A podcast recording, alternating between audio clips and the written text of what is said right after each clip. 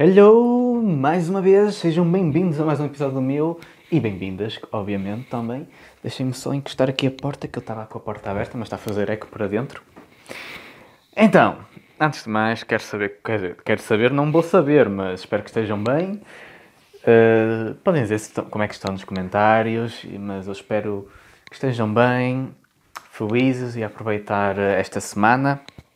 E hoje eu quero falar sobre um assunto muito importante. Aliás, todos os assuntos que falamos são importantes, outros, apesar de não acharmos tão importantes, bem, podem ser considerados importantes dependendo da perspectiva. Mas não envolver nada assim muito sério, vamos falando normalmente, como é costume no episódio.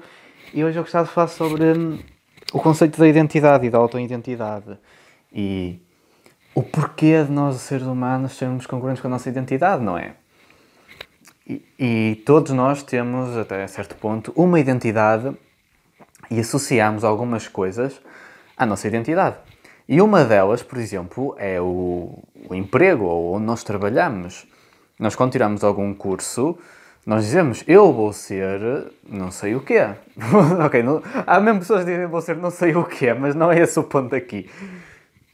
Cada um está na sua descoberta. Mas há pessoas que dizem que, olha, vou ser isto ou vou ser aquilo. E depois, eu sou isto ou eu sou aquilo. E este hum, uso de palavras acaba por tornar esse emprego, neste caso, ou carreira, mas podemos aplicar isto a outras coisas, na sua identidade. E uma das coisas que afeta muito as pessoas é a incongruência com a nossa identidade. Por isso é que nos dói tanto quando alguém diz: ah, nem parecias tu.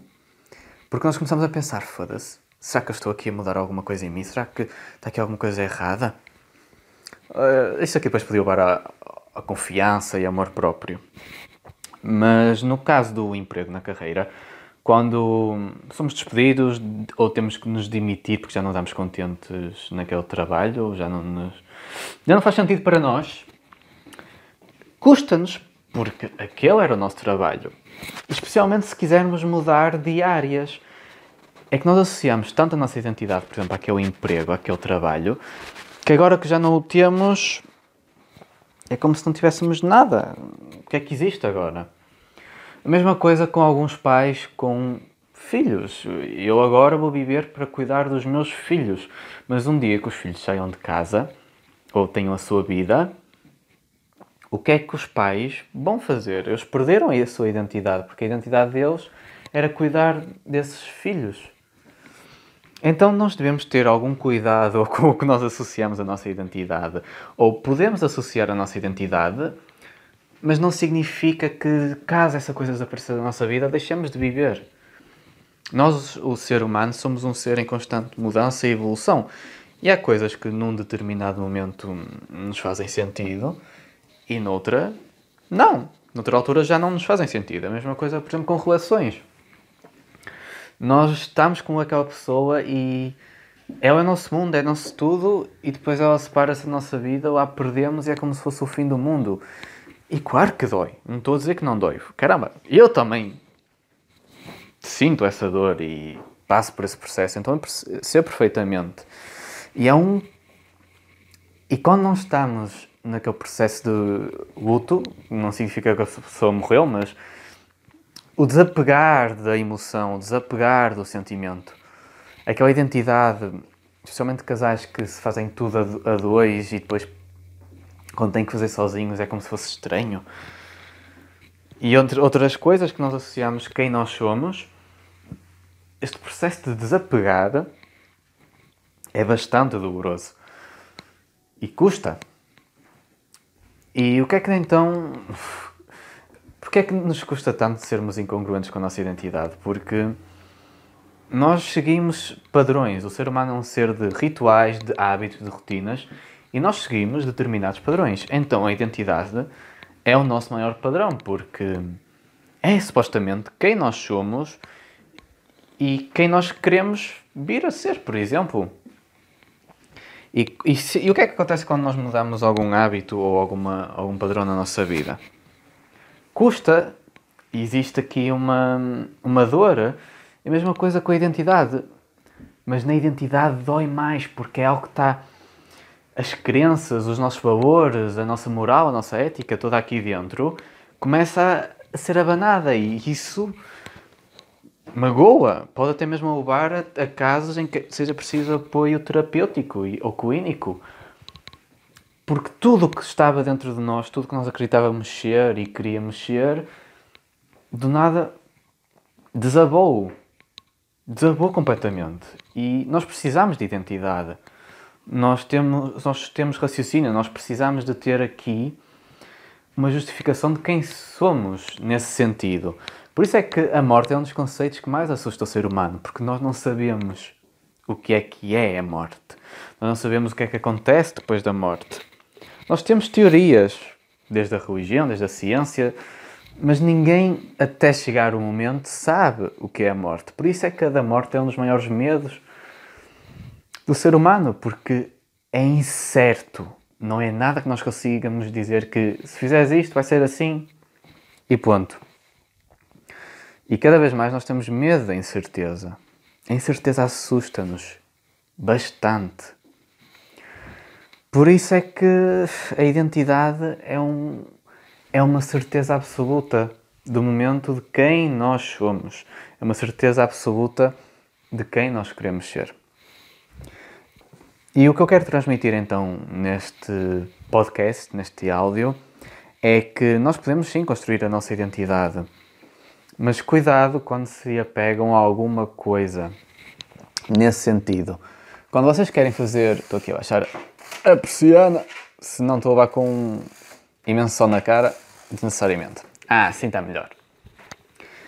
Quando nós queremos reformular alguma coisa dentro de nós, quem somos e mudar a nossa história, um dos primeiros trabalhos a fazer é realmente trabalhar a nossa identidade a fundo. Esse foi um dos trabalhos que eu tive que desenvolver há cerca de 3 anos atrás.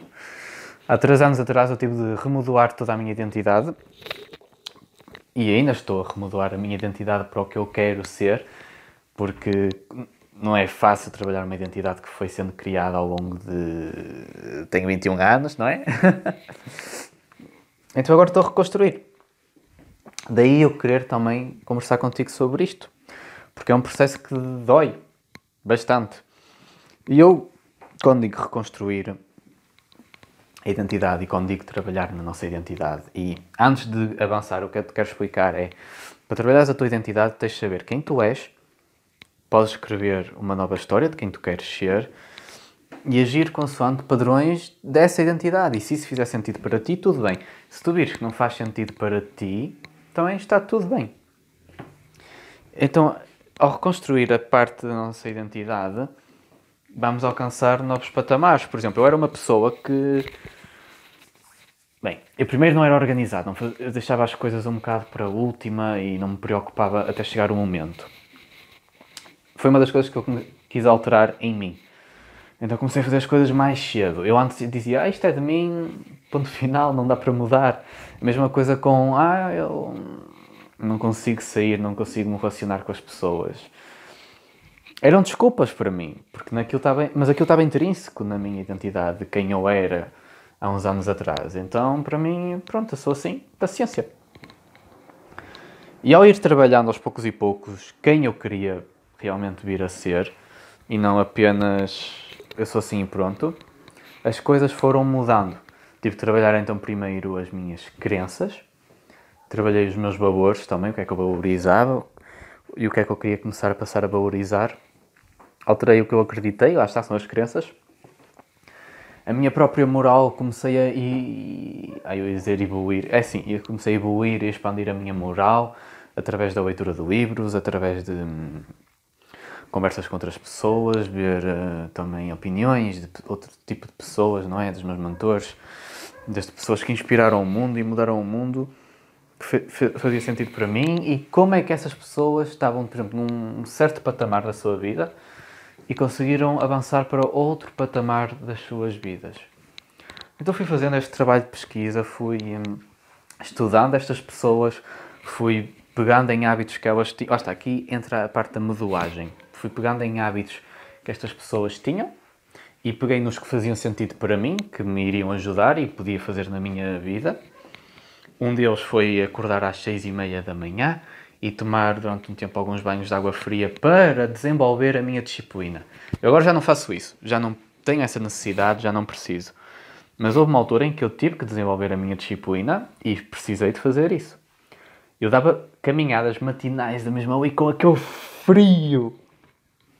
E uh, outra coisa que me custou imenso foi abraçar desconhecidos. Eu cheguei mesmo à beira de um desconhecido e perguntei: Eu posso abraçar?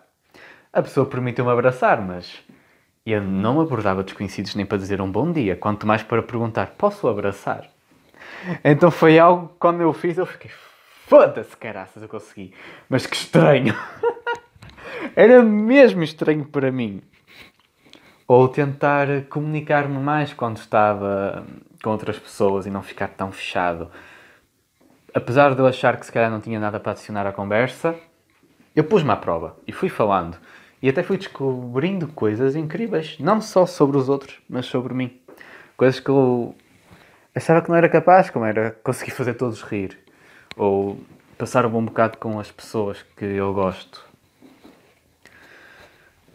era passei de uma parte muito de isolar-me para começar a querer criar relações e a querer crescer e ser uma pessoa diferente. Mas foi um processo, e ainda está a ser um processo, demoroso e nada, mas mesmo nada fácil. Ainda agora estou a lidar com outros padrões da minha adolescência que estou a rompê-los, porque já não fazem sentido agora na minha vida. E está-me a custar, porque eu estava habituado a, uma, a, um certo tipo de coisas, um certo tipo de, um certo tipo de comportamentos que eu tinha na minha vida que agora já não me fazem sentido e não me estão a ajudar, estão-me só a prejudicar. Eu, se me quero elevar ainda mais para cima, eu tenho que pegar nesses comportamentos e mudá-los. E tem sido uns meses bastante duros. Por isso é que eu acredito que o trabalho interior, o trabalho na nossa identidade, é muito importante. Porque quando nós reconhecemos quem nós somos, quando nós reconhecemos quem nós queremos ser e estamos dispostos a encarar o pior de nós e o melhor que há em nós, quando estamos dispostos a esse tipo de trabalho, as coisas mudam. Podemos ser algo que nem, nem estávamos à espera. Podemos ser o tipo de pessoas que um dia vamos dizer eu tenho orgulho. Ou diríamos eu tenho orgulho em ti. Eu já cheguei um pouco nesse patamar. Eu já consigo dizer que eu tenho orgulho em mim. E realmente tenho. Mas ainda tem aqui uma parte que eu tenho que limar muito bem, que eu tenho que arranjar muito bem e tenho-me parabenizado até lá. Eu estou a contar esta minha parte da minha história porque eu também desejo para ti consigas alterar alguma coisa na tua vida.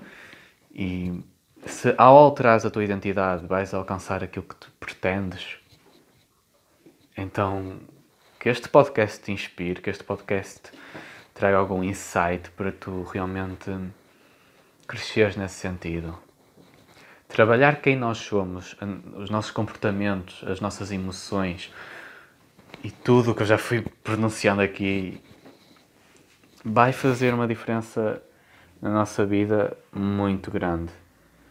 Vamos crescer, vamos ser eh, cada vez mais pessoas que nem nós esperávamos ser. E é maravilhoso quando começamos a ver esse trabalho, quando começamos a desenvolver esse trabalho, e, e muitas das vezes os resultados podem não parecer que estão a aparecer, mas eles estão lá. Os resultados invisíveis são tão mais poderosos, tão ou mais poderosos como os resultados visíveis. Nós subestimamos muito o que nós não vemos. Mas os resultados estão aí a aparecer.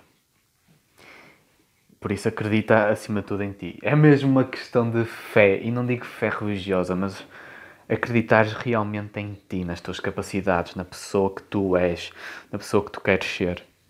e trabalhares nessa direção, não te posso prometer que vais conseguir. É uma coisa que eu tenho que dizer, não posso prometer isso. Mas posso prometer que pelo menos tu tentastes.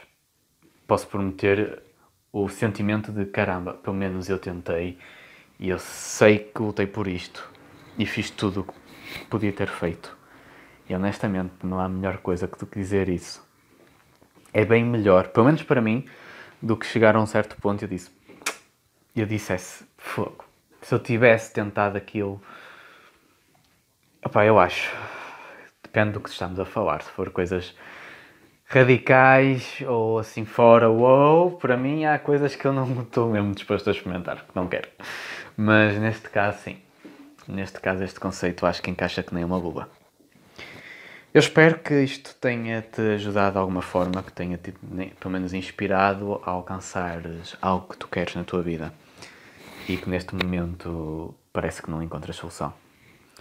A melhor solução para qualquer problema vai ser sempre nós.